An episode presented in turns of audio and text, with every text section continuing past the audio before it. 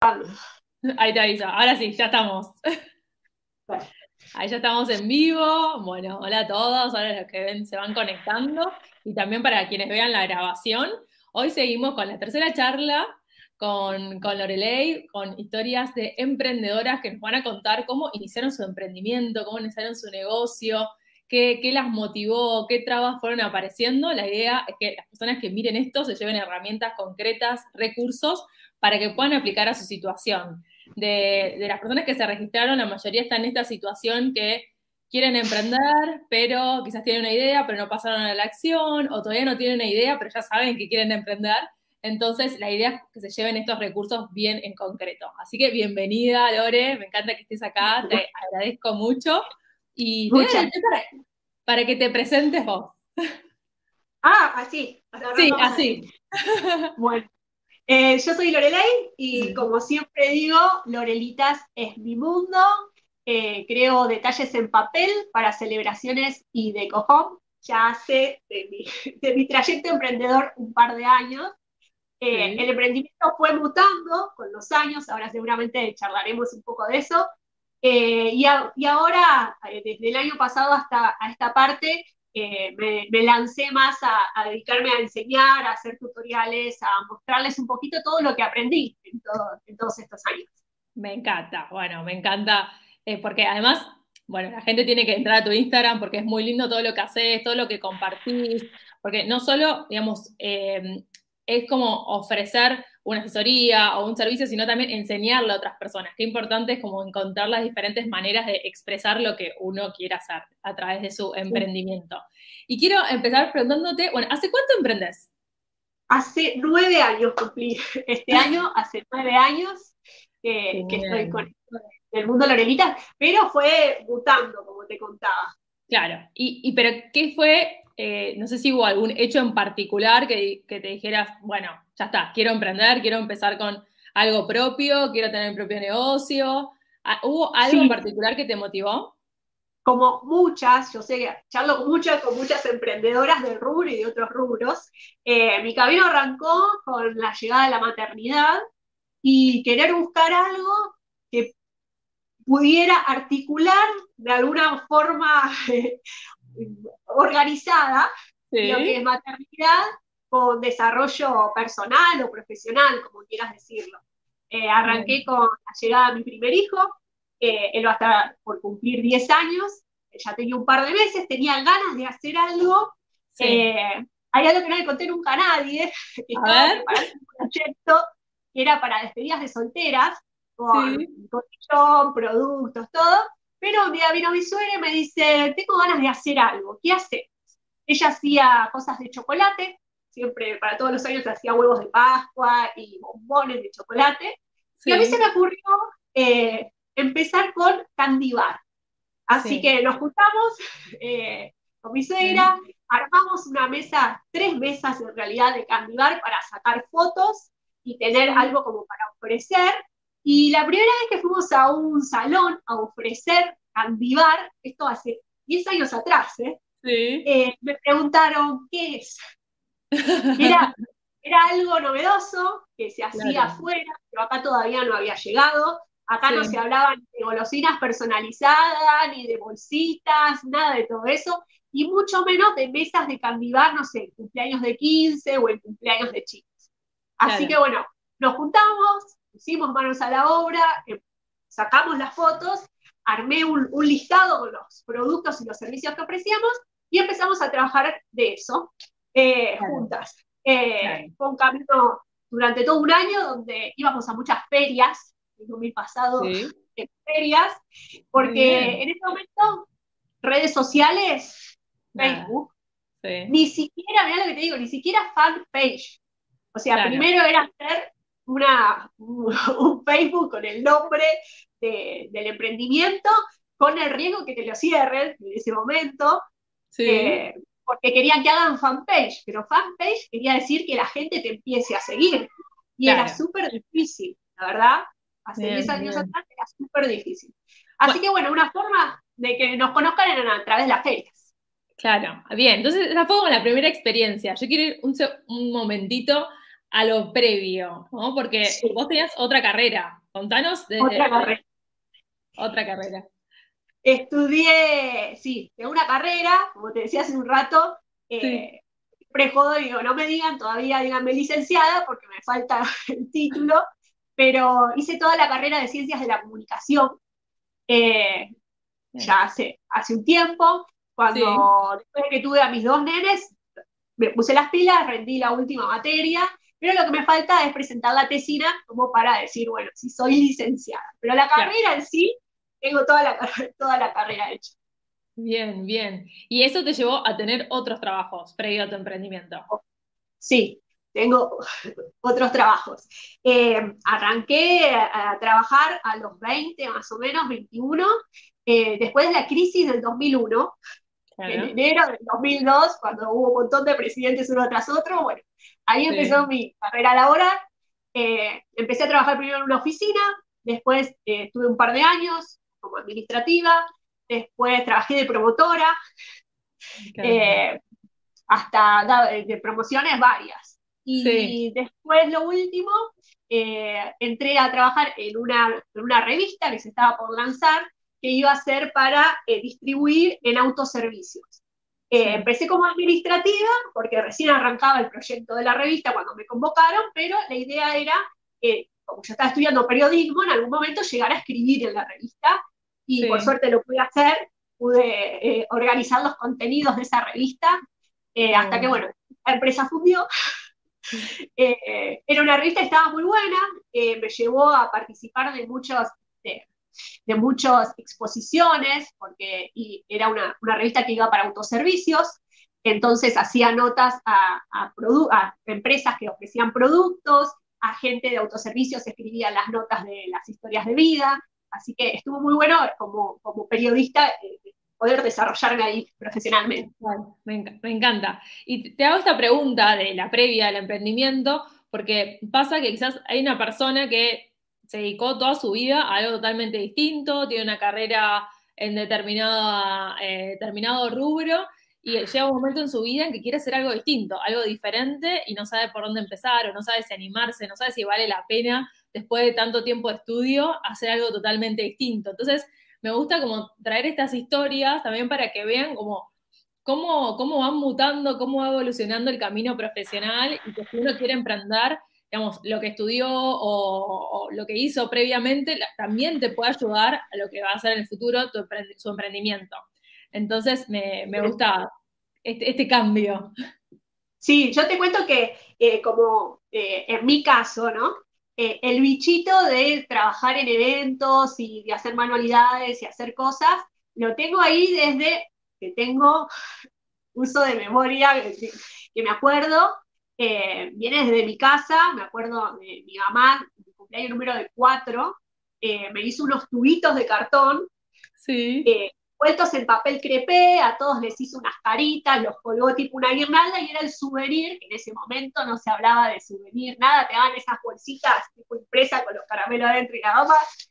Eh, así, varios cumpleaños míos que tengo recuerdo de mi mamá haciendo tipo manualidades o cosas para decorar. Después llegó mi cumpleaños de 15, cumpleaños de 15, y no quise comprar nada, me hice toda la decoración. Hice unas guirnaldas que son súper vintage, eh, que hice un tutorial hace poquito, que son esas guirnaldas tipo acordeón, que vos las, vas doblando y después la abrís. Bueno, para mi cumpleaños 15 no sé, habré hecho 50, 60 de esas guirnaldas y las colgué por toda mi casa. Así que el bichito de, de, trabajar en eventos y hacer manualidades eh, siempre estuvo, ahí latente, digamos. Ah, cuando, cuando la oportunidad, le, le dimos para adelante. Bien, no, me encanta saberlo porque, bueno, justo ayer en otra de las charlas con, con Luz, eh, hablaba, ella es artista visual y después de la pandemia se reconectó con una pasión de su infancia, de pintar cuadros. Sí, y, entonces me parece re importante eso, cuando alguien quiere encontrar lo que realmente le gusta hacer y apasiona, una, una posibilidad o una alternativa para empezar a conectar con eso es como remontarse a, su infancia y pensar qué te gustaba hacer, qué te apasionaba. ¿Qué disfrutabas? ¿Qué disfrutabas, claro? ¿Qué, disfrutabas? Más allá, no, a mí no importaba cuando uno es chico, no importa lo económico, no importa nada, es disfrutar, el disfrute de hacer algo. En el caso de ella, dibujar, en el mío, hacer manualidades, eh, no sé, otra persona puede disfrutar de cantar o tocar algún instrumento y quizás eso queda como adormecido eh, por mucho tiempo, pero eso está ahí latente y cuando puede surgir y después lo podés transformar en algo que se transforme en tu día a día, es, es muy gratificante y es lindo. Claro, espectacular. Entonces, bueno, resurgió con, el, con tu deseo de emprender a partir de la maternidad, donde se afianzó tus ganas de quizás tener esta flexibilidad y, poder eh, ajustar tus horarios, y empezaste con tu suegra. Sí, estuvimos como un año más o menos, hasta que quedé embarazada de vuelta. Y ya, eh, ya los, por ejemplo, los eventos o las ferias eran los fines de semana, implicaba que nos lleven, eh, eh, llevar cosas, levantar bolsos. Cuando quedé embarazada de, mi segundo nene, ya eso como que no lo hicimos más. Y yo busqué otra alternativa para poder seguir en lo que tenía que ver con eventos, pero trabajar más tranqui de casa. Y ahí surgió hacer gráfica personalizada, y ofrecer, en vez de todo el producto completo, de yo ir, armarte la mesa de candy bar, colgarte los banderines y todo eso, que ya por una razón obvia no podía, eh, lo empecé a ofrecer online, eh, a través de Mercado Libre, que era la plataforma por la que vendía en ese momento, eh, y a través de Facebook, la fanpage que se usaba, empecé a ofrecer lo que era gráfica, o sea, diseñar los banderines, los no sé, las etiquetas, eh, no sé, todo, todo lo que quieras en gráfica con la temática que eh, el cliente quería. Eso fue, lo hice durante bastantes años, sobre todo toda la etapa de que los chicos eran muy chicos. Eh, hice gráfica para eventos. Bien, y, pero y esta idea de hacer gráficas, o sea, de mutar en base a, digamos, un momento de tu vida, ¿no? Como siempre también hay que, el emprendimiento también te hace flexibilidad de ajustarte a tu etapa vital y mm, frente a ese momento de tu vida vos pudiste, te surgió esta, esta posibilidad de hacer las gráficas, ¿no? ¿Esta idea surgió así? Porque dijiste, no, necesito cortar con lo otro y empezaste con esa idea de gráficas o apareció, no sé, algún referente, alguien que, digamos, te inspiró para hacerlo?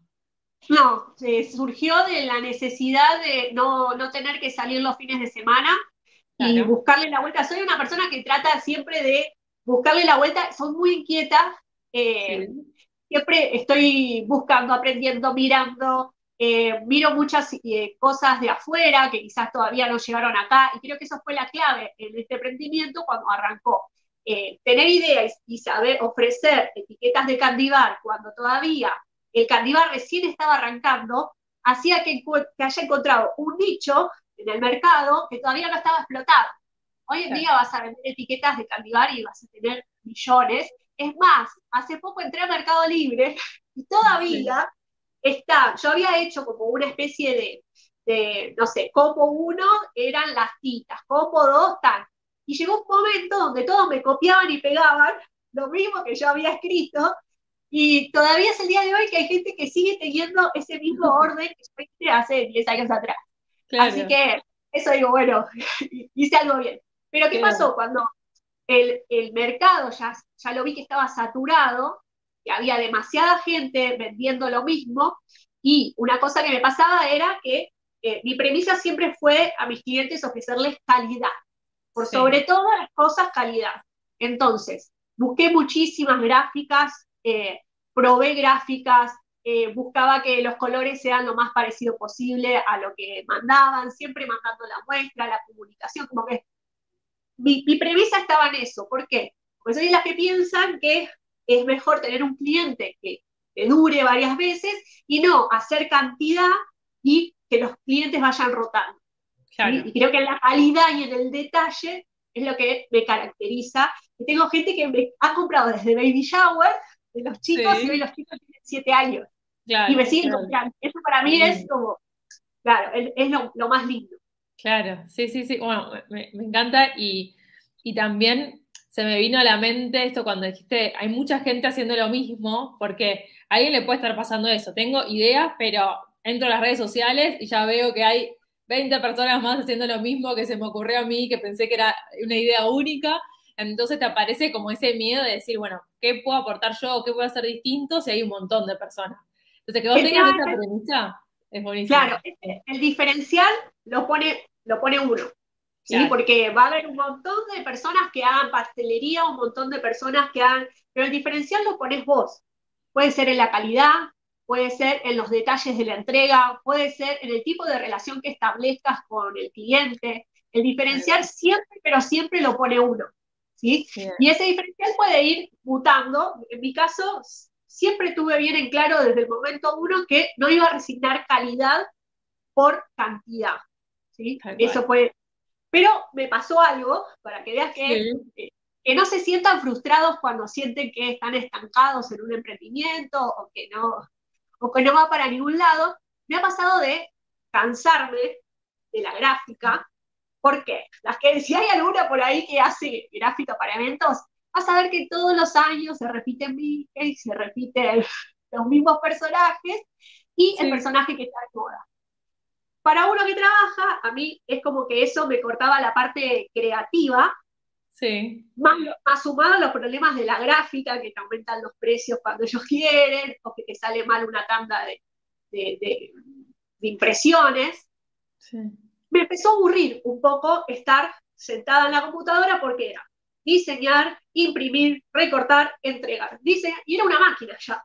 Y había perdido como esa cosa, ese espíritu de Lorelitas, que es ese trabajo artesanal, el hacer cosas, con las manos, que sean trabajos únicos. Entonces empecé a, a mutar nuevamente, ahora ya con más tiempo, porque mis nenes ya estaban un poco más grandes, a mutar, a hacer lo que realmente me gustaba, que era trabajar con el papel. Ah, ok, bien, bien.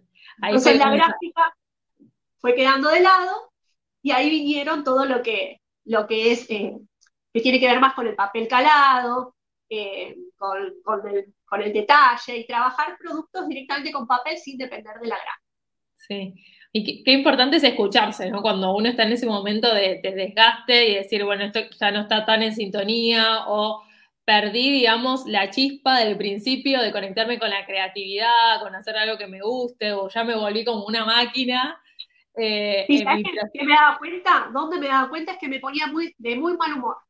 Claro. Estaba de mal humor, estaba de mal humor y me, me, entraban trabajos y me ponía de mal humor, hasta que me di cuenta que era eso, que era, como decís vos, era una máquina sistemática, aparte yo tenía todo organizado la semana, tomaba pedidos hasta el lunes, el martes, el martes diseñaba, el miércoles imprimía, el jueves recortaba, el viernes entregaba. Y era así todos los días, y los diseños es como que en gráfica, eh, cuando te piden personajes, mucho no tenés para jugar, digamos. Entonces, me sentí eso, sentí que me aburría y que tenía ganas de volver a, lo manual, digamos. origen, me encanta. A lo artesanal, para decirlo. Me encanta. Eh, aprovechando también que tenés varios años de, experiencia emprendiendo, quiero preguntarte, digamos, si, tú, si te enfrentaste en este tiempo con, yo supongo que sí, con diferentes miedos, pero quiero que, que mm, quizás recuerdes el miedo en los inicios, si hubo algún miedo, alguna traba emocional te hiciera pensar, bueno, no sé si voy a poder hacer con esto, no sé si voy a ser lo suficientemente buena. ¿Apareció algo de ese tipo? Sí, al principio mucho. Eh, la, inseguridad de estar haciendo algo nuevo eh, sin saber la, repercusión que podía tener del otro lado o la recepción que podía tener eso del otro lado. Eh, después, por ejemplo, yo había armado todas las etiquetas, los formatos de las etiquetas, no es que compré en algún lado y empecé a copiar, no, me tomé el trabajo de agarrar cada golosina, medirlas, medir la etiqueta y a partir de ahí empezar a crear.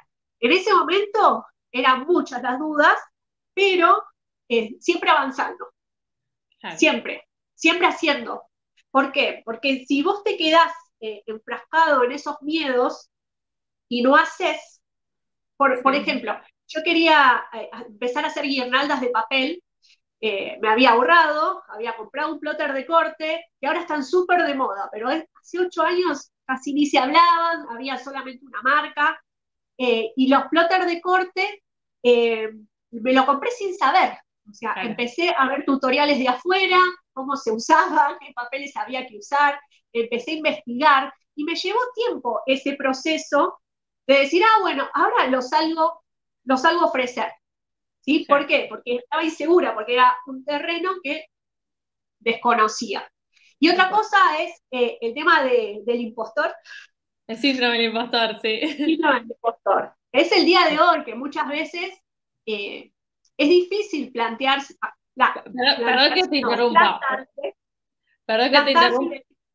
Perdón que te interrumpa, voy a hacer como un paréntesis, que el síndrome del impostor, o sea, se le dice a las personas que, por más que tengan todas las capacidades, habilidades, estudios, formaciones, no se creen que están a la altura de lo que les dicen. Entonces siempre algún logro, lo que les pasa, lo que les dicen otras personas de, cumplidos, lo, lo ameritan a la suerte, a algo externo y nunca, digamos, reconocen sus propias capacidades. Entonces por eso se le dice el síndrome del impostor y que, que tienen miedo de ser descubiertos. Es muy común.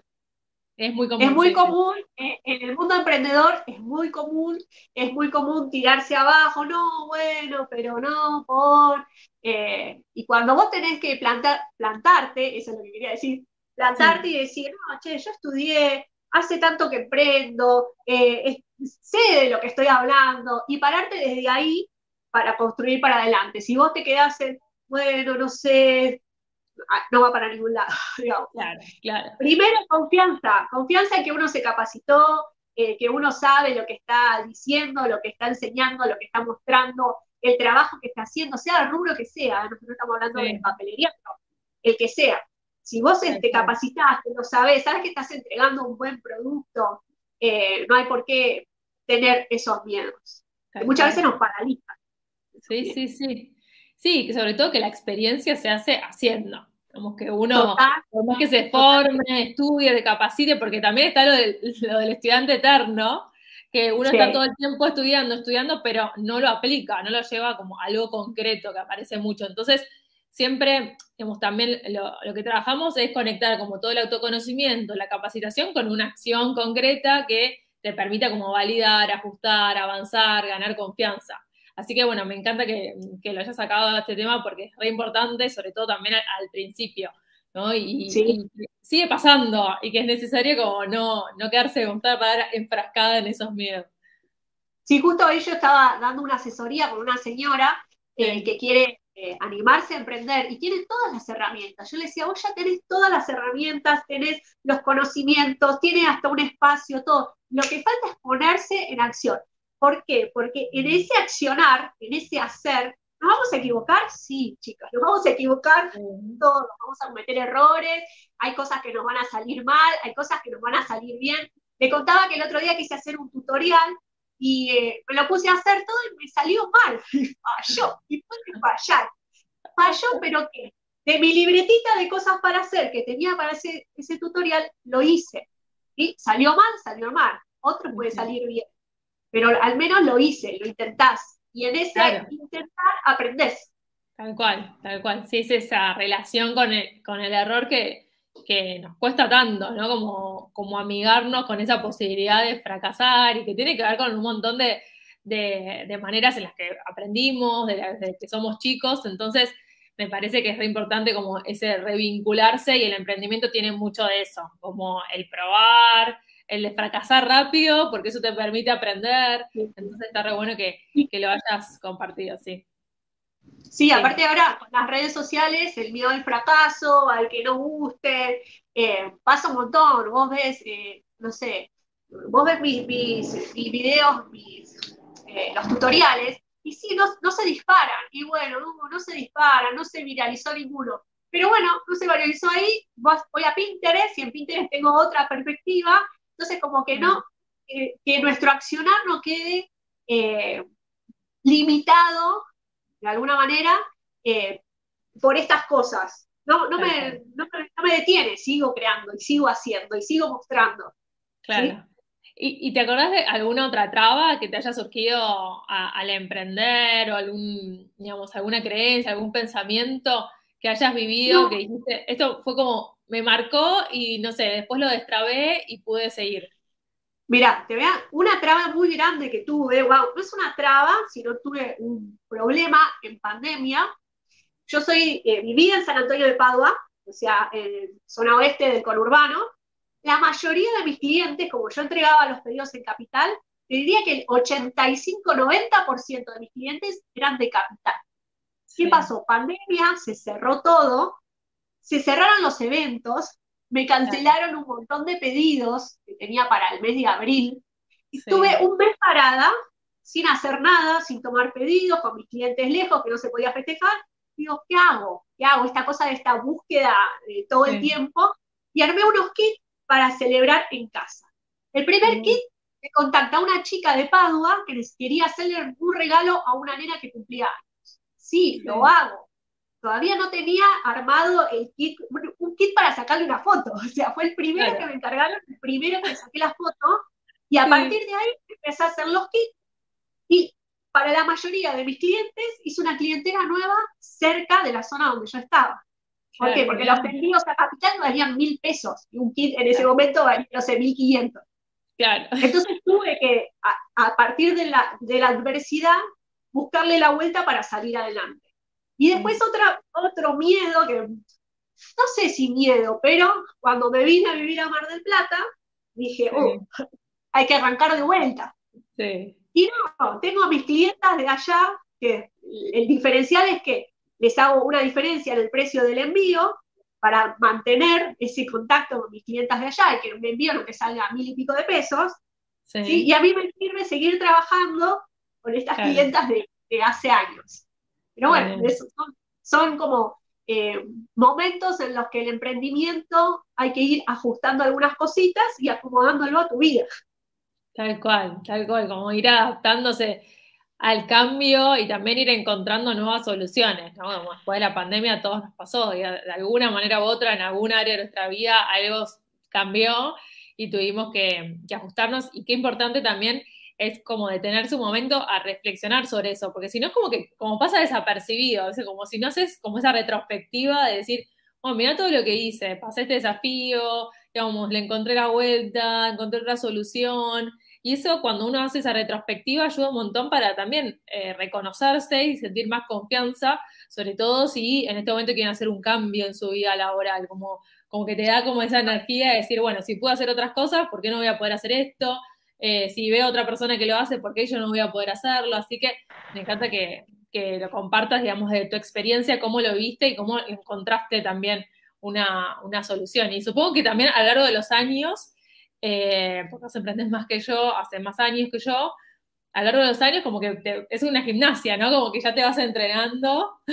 Sí, pero pasa, pasa, eh, por ejemplo, este año, bueno, tuve la pérdida de mi mamá y mi papá, y tuve como un bache, ¿viste? Que me hizo replantear, sigo, no sigo, tengo energías para seguir o no. ¿Y sabes lo que hice? Yo tengo unas amigas emprendedoras, pues, son amigas de la vida y emprendedoras a la vez, que siempre charlamos, ¿no?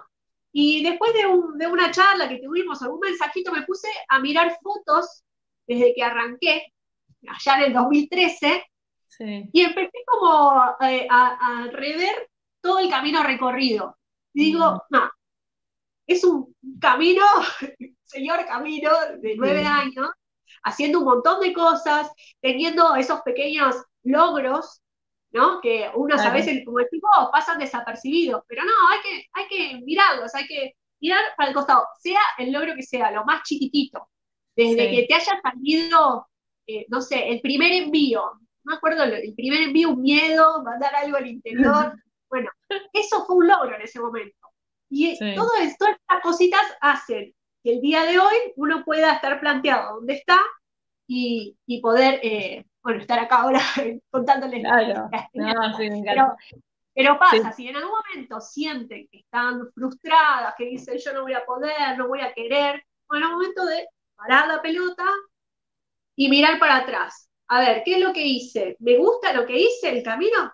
Sí, me gusta, sigo. No me gusta, quiero modificarlo, quiero ir por otro rumbo, porque quizás empezaste emprendiendo, no sé, con pastelería y te, gustan las velas ahora, hacer velas. sí, sí, replanteárselo para emprender en algo que a uno realmente le apasiona y le gusta. Tal cual, tal cual, sí. Y además uno ahí se va conociendo. A mí me pasó, yo que cuando empecé, estaba más enfocado como en toda la parte de finanzas personales y era como, pues esa, fue mi idea original. Pero después, a medida que tuve las primeras experiencias, fue como, bueno, esto lo puedo aprender para mí, pero no me conecto tanto enseñándole a otras personas, compartiéndolo, o sea, no me entusiasma tanto. Así que como eh, eso fue como algo que me permitió dar el primer paso. Después uno en el camino se va conociendo más y puede ir ajustando y viendo, pero lo importante es como justamente avanzar y dar ese primer paso. Y, escucharse. y escucharse, tal cual. Escucharse. Y, ah, y, que decías de este grupo de emprendedoras también, de rodearse de personas que a uno lo contengan también. O sea, no estar con este discurso de yo puedo sola, de autosuficiencia, de yo lo voy a resolver, primero eh, lo defino yo y después veo a los demás, sino empezar a rodearse de personas que están en la misma situación, esto, como escuchar estas historias, ver otras emprendedoras que pasaron por lo mismo, rodearse de gente del mismo rubro o no, pero que tengan un objetivo en común, eso ayuda un montón, porque te hace tomar otra perspectiva. Sí, totalmente, totalmente.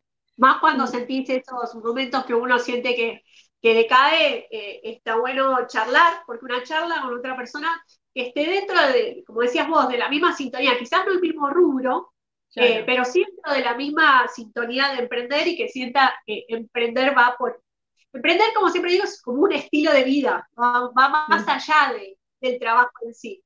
Es, un estilo de vida que uno tiene que aprender a, manejarlo, a organizarse eh, y, tener como, porque con la pasión sola no, no, vamos a ningún lado.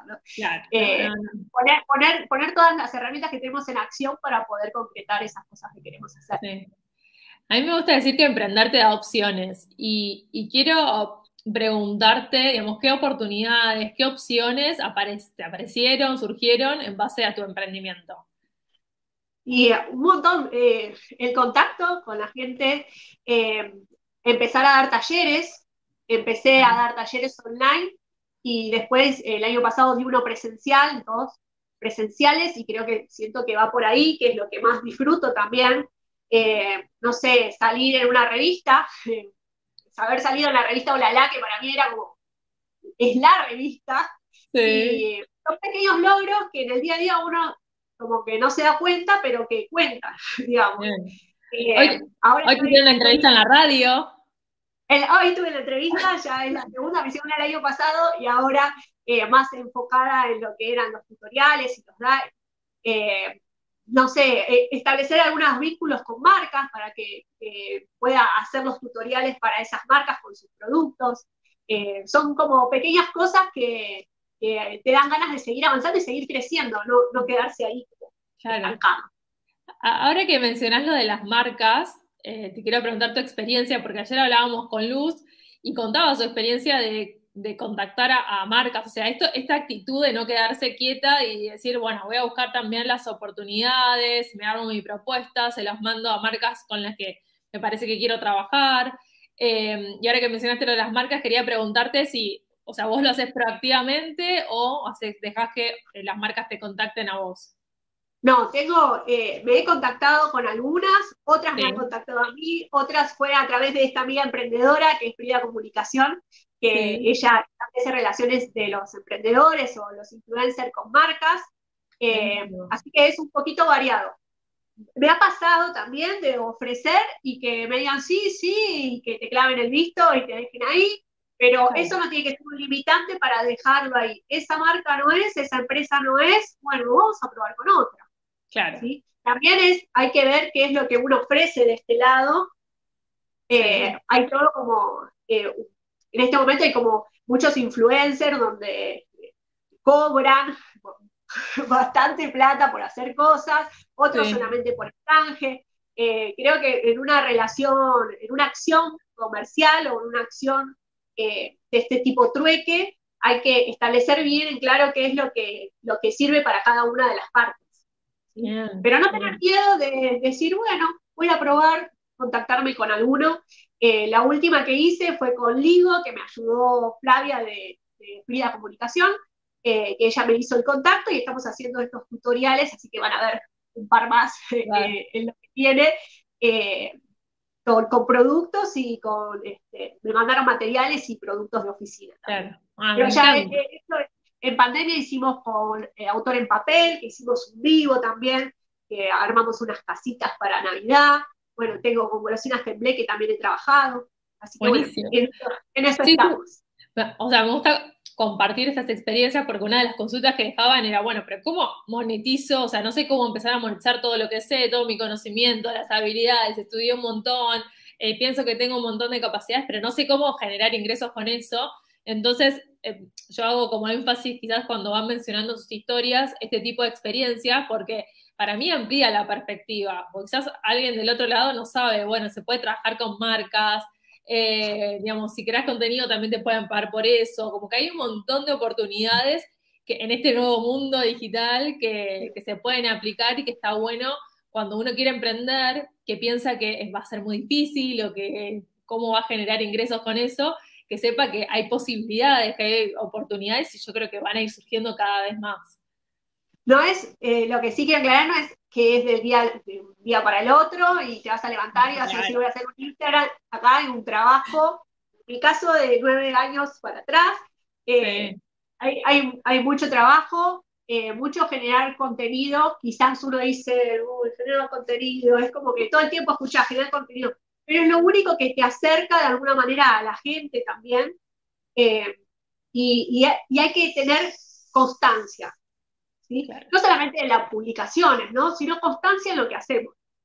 Eh, constancia desde lo visual, desde elegir una paleta de colores que te represente, hasta constancia en los pedidos y en, la forma en que entregas las cosas, hasta constancia eh, en estar en las redes o no.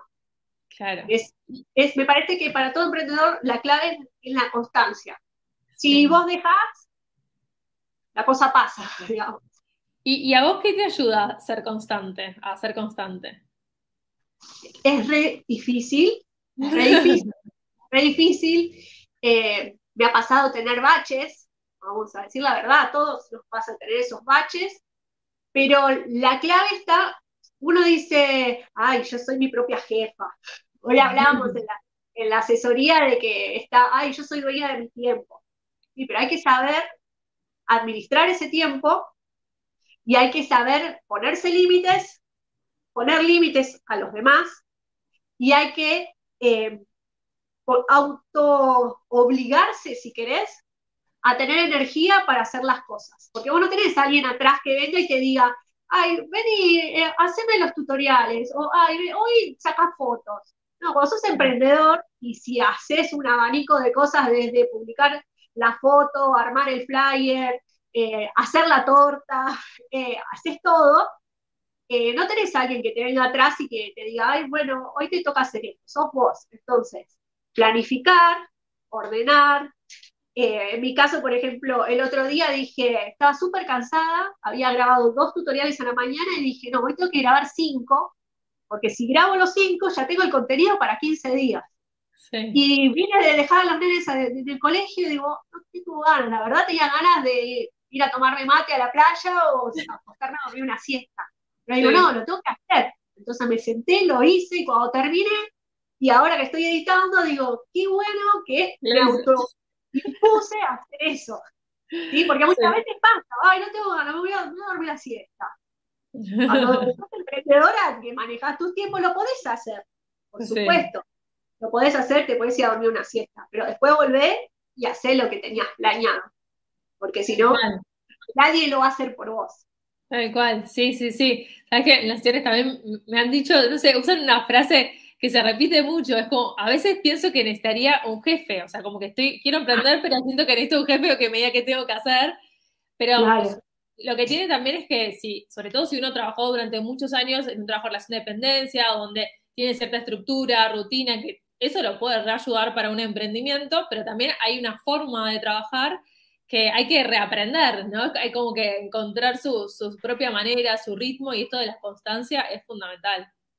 Sí, ir articulando, sí, en mi caso, trabajar en, mi casa es articular eh, vida familiar con emprendimiento. Y me llevó bastante tiempo darme cuenta de poner horarios, eh, antes respondía a cualquier hora, eh, ahora me pongo un horario, el WhatsApp lo respondo hasta tal horario, si entran mensajes después de eso ya no me genera la ansiedad de antes de decir, ay, tengo un mensaje, eh, me llevó un tiempo, es difícil, ¿eh? Es difícil, pero me llevó un tiempo aprender que no, este es mi tiempo, el fin de semana no trabajo, los mensajes de trabajo a partir del lunes a las 10 de la mañana empiezo a responder todo. Pero ¿qué pasa? Antes me generaba eh, mucha ansiedad tener todo eso pendiente. Hasta que aprendí que no, porque si vos estás en un trabajo de relación de dependencia, llega el viernes a las 5 de la tarde, dejaste todo tu laburo y hasta que entras a trabajar el lunes a las 9 de la mañana, no tocas nada del trabajo. bueno, en un emprendimiento debería también ser así, para poder respetar nuestros tiempos libres, nuestro tiempo en familia, nuestro tiempo con la pareja, con, tiempo para vos sola, de, sentarte a mirar una serie desconectada de lo que es laburo.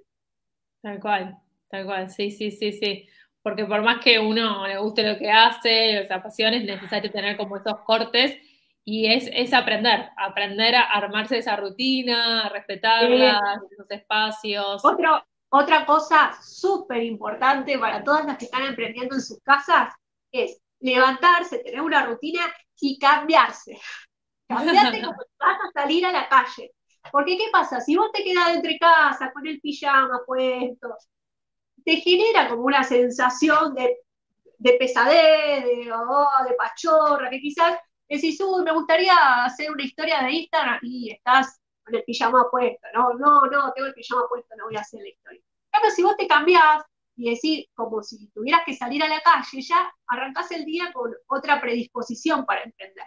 No te digo que no podés estar en, chancleta, sí, podés trabajar en chancleta, pero te digo como eh, no sé, eso lo, aprendí mucho en, la pandemia, como por más que no tengas que salir, cambiate, levantate, para las que laburan en la casa, que a veces es súper difícil. Claro, sí, sí, sí, sí, si tenés chicos chiquitos. Claro. Sí, las que tienen chicos chiquitos me van a entender. es difícil, es difícil, pero eh, Puedes poner, eh, depende de la dinámica de, por ejemplo, yo tengo que llevarlos sí o sí al mediodía a los chicos al colegio. Entonces, yo tengo, vienen a buscar un pedido o algo, es hasta las 12 del mediodía. ¿Por qué? Porque yo sé que de 12 a 1 y cuarto, que es la hora que vuelvo, 1 y 20, esa hora es caótica. Entonces no me voy a poner en el medio, entregar un pedido, hacer un, entregar un presupuesto, hacer un, cosas que me entran en ese horario, lo respondo cuando vuelvo. Porque si yo me pongo a responder en ese momento, no hago ni, chicha ni morada, Tal cual, tal cual, tal cual. Bien, no, me encantó, me encantó como la, la, planificación y organización también va de la mano cuando uno quiere hacer, bueno, cualquier cambio en su vida y emprender más, o sea, implica empezar a organizarse, a definir más los tiempos, a darse ese, momento porque la rutina está definida. Y en muchos de los casos también empiezan en paralelo a su trabajo. Entonces te mantienen el trabajo de dependencia, el emprendimiento, o sea, como que todo consume con mucha energía, entonces ahí la planificación y organización como que se vuelve más importante. Conozco una chica que hace carteras de cuero, hace billeteras, y ella tenía su, su, trabajo en relación de dependencia de lunes a viernes, y al, vos sabés que sus historias y la info que va a poner y lo que va a contar va a ser el fin de semana, es cuando ella se dedica a su emprendimiento. Entonces ella lo tiene organizado. O sea, durante la semana labura, relación de dependencia, fin de semana se encarga del emprendimiento. Pero muchas trabajan mitad y mitad. Conozco muchas que, que trabajan mitad y mitad. Ahí lo que cuenta es ponerte ciertos límites, autolimitarse, digamos, de alguna manera y decir, bueno, eh, quiero hacer las dos cosas, bueno, pero pongamos los horarios. Vuelvo a trabajar a las seis, tengo un rato para estar en casa, bueno, y trabajo hasta las nueve, ponele, en el emprendimiento, después corto.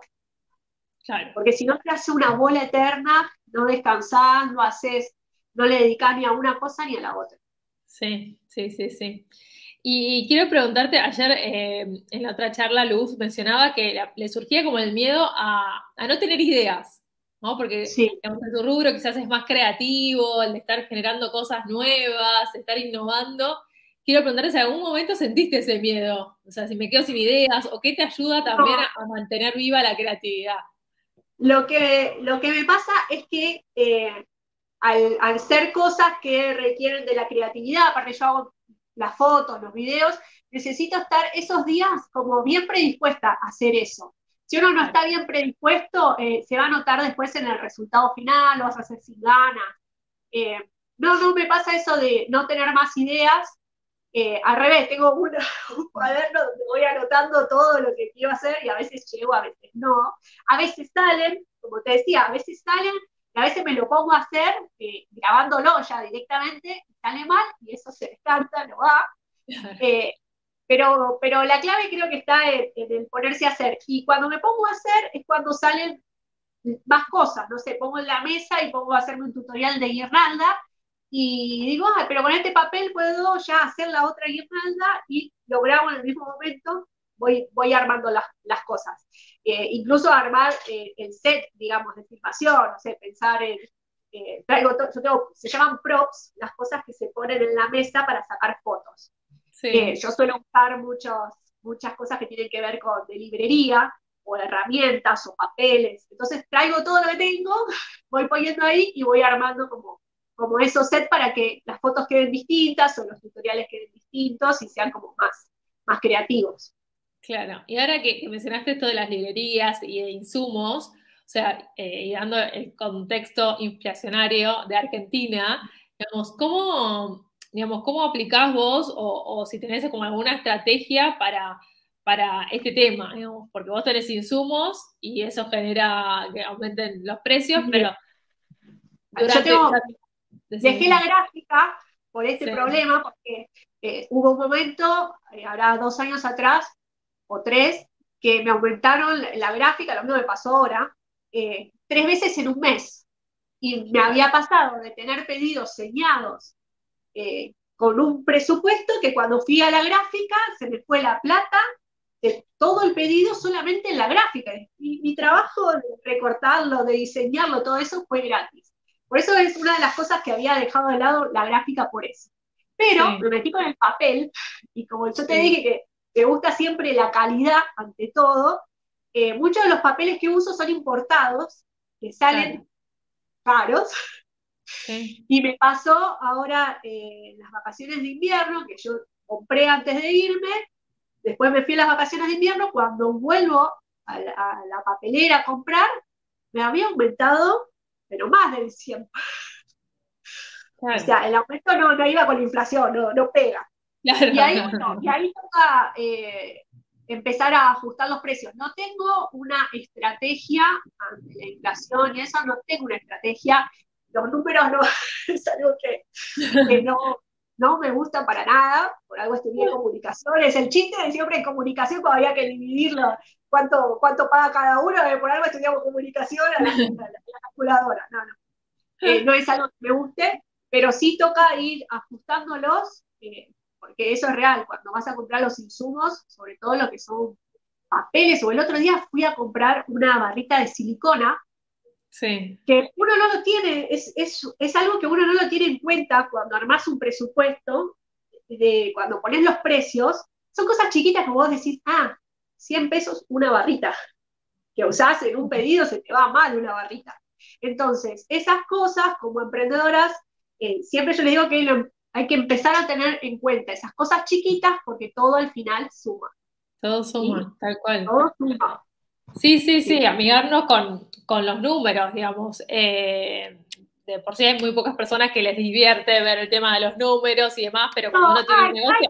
yo sé que hay muchos del otro lado que les, gusta, les gustan los números. Sí, seguro, pero debe haber, hay de todo en este mundo, pero cuando uno emprende un negocio, si no tenés un hobby, sea, si vos querés tener un negocio es porque querés generar ingresos y para eso tenés que amigarte con, con el tema del dinero, tanto digamos, como uno piensa y siente relación a su relación con el dinero, y también digamos, la parte visible de manejar los números y sobre todo los contextos que nos desafían, porque muchas veces la traba para también emprender tiene que ver con, ah, no, bueno, para el contexto es, es muy incierto, es muy difícil, o uno, digamos, se deja también llevar por por, la situación actual y la verdad es que nunca va a haber un momento perfecto para algo. Uno tiene que hacerse el momento.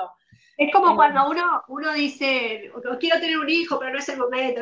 Los hijos vienen cuando. Y después se van. Yo, eh, hay algo que siempre lo repito, pero es como. Las sandías se van acomodando, los menores se van acomodando en la marcha. Claro. O sea, si vos te pones excusas y no vas a tener un hijo, no vas a arrancar a emprender, no te vas a mudar, no vas a dar el salto de un trabajo a otro. Eh, hay que hacer, hay que animarse, hay que hacer y ver después qué pasa. Pero si no te animás, te, te, estancás. Tal cual, sí. Y si uno, digamos, tiene como esa traba interna también, esto que decíamos al principio, escucharse, como darse ese espacio para entender, bueno, qué me está pasando, porque a veces se tratan de, de una mentalidad o de creencias que nos aparecen y que nos están guiando y quizás no somos tan conscientes de, de que están ahí. Entonces, hacer ese, como ese, ese trabajo de autoobservación ayuda mucho. O los mandatos. Yo ayer escuchaba que había estudiado la chica eh, abogacía, sí. de ayer, y que lo de ella iba, le gustaba, pero que quizás iba por otro lado.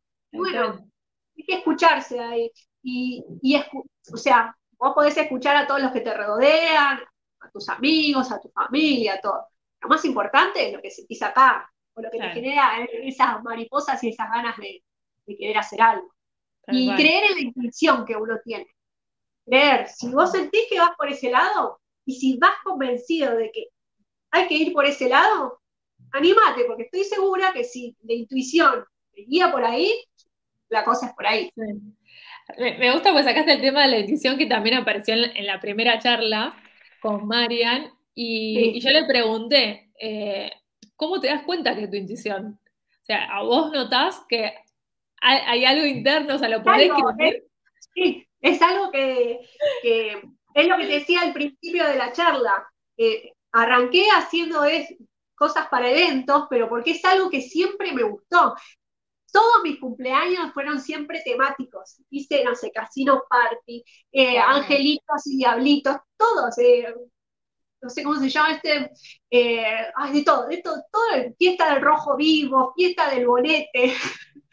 Hay algo ahí que me apasiona, que me gusta, que no lo sentís como algo pesado. Sí. Cuando vos, no sé, haces bolitas para el pelo y estar muchas horas sentada en la máquina cosiendo, te aburre, no te gusta, entonces, por más que te sea rentable, ahora, si te es rentable porque te deja buena plata y lo quieres tomar como un trabajo solo, seguilo. Ahora, si vos lo que estás buscando en la vida es hacer algo que te apasione, que te guste y encima que sea rentable, entonces va por otro lado. Tal cual, tal cual, tal cual. Me encanta, me encanta para que se lleven, se lleven este mensaje. Ahora, ya para, para ir cerrando, Loret, quería preguntarte, digamos, ¿qué, ¿qué, le dirías a alguien que está queriendo emprender en este momento? Quizás empezó hace muy poco y está como más estancada o desmotivada? ¿Qué mensaje les puedes compartir? Que arranquen, que se pongan en acción, que hagan, que no. Ahora las redes sociales hicieron que sea mucho más fácil y más visible generar un producto que vos quieras, lo que sea, y lo puedas mostrar. Y antes era súper difícil porque ¿cómo lo mostrabas? Y se lo llevabas a, no sé, era común llevárselo a la puerta del colegio, a la mamá del colegio, a las maestras, a los conocidos del barrio, a un familiar que le mostraba. Ahora es como aprovechar esa ventana que tenemos para mostrar lo que hacemos, pero hacer y no quedarse en eso. Va a pasar que primero te van a comprar los conocidos, que a veces lo más difícil, son los clientes más difíciles, son el, ámbito chiquito, digamos. Pero es una rueda, hay que tener constancia, y a poquito, ese, si tu trabajo lo hiciste bien, gustó, se lo va a recomendar a otro. Y ese otro a otro. Y así se va armando la, la red y el, el, círculo o la rueda del camino emprendedor. Que va a ser difícil, que no es un camino fácil y lineal, se los digo desde ahora. no es una cosa que digo, ay, bueno, yo emprendo y me va todo súper genial. No, todos los emprendedores tenemos problemas, todos los emprendedores alguna vez nos quedamos sin dormir, eh, tuvimos problemas con algún proveedor, con algún cliente, pero que eso no te estanque y no te genere el miedo de no seguir adelante. ¿Sí? Buscale la vuelta, pensalo, pensalo, charlarlo con alguien más y avanzar, seguir. Así que anímense.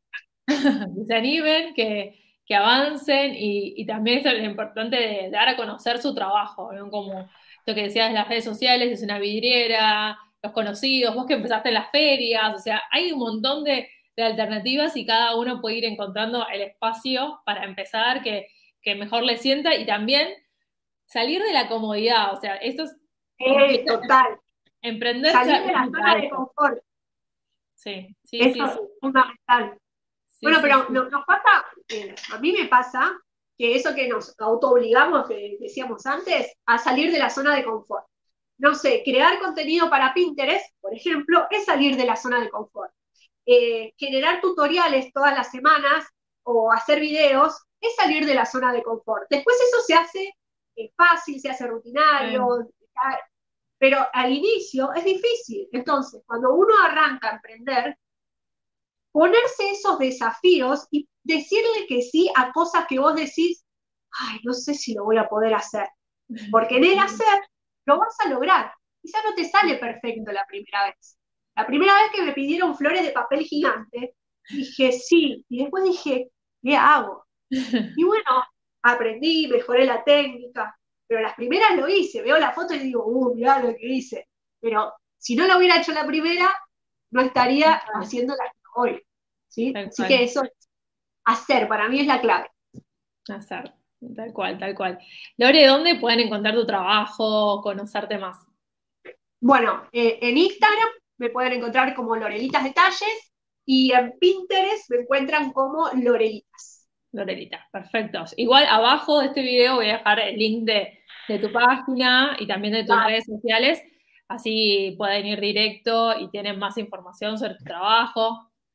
Dale, hablando de desafíos, tengo un desafío pendiente que es lanzar el blog, porque lo vengo escribiendo hace un montón, pero esas cosas de, perfeccionismo y qué sé yo, todavía no lo lancé. Así que prometo acá en vivo. Compromiso.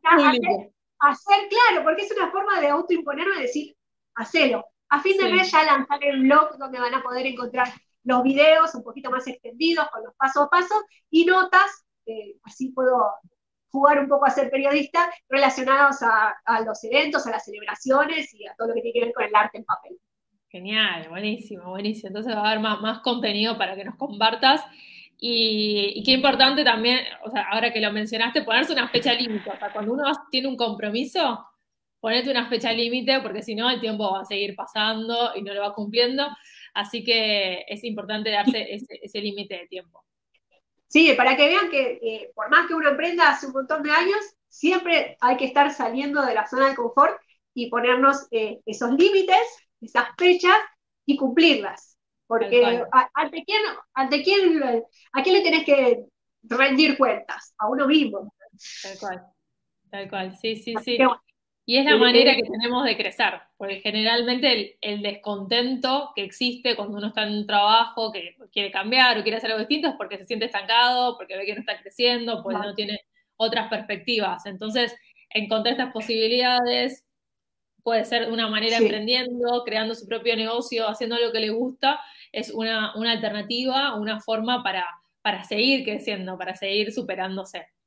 Así que mil gracias, Lore, por sumarte a esta charla, por compartir tu, tu, experiencia, conocimiento, va a quedar grabado, gracias a los que están conectados, a los que lo vean la grabación después. Y bueno, les mandamos un beso. Un beso, gracias. Chao.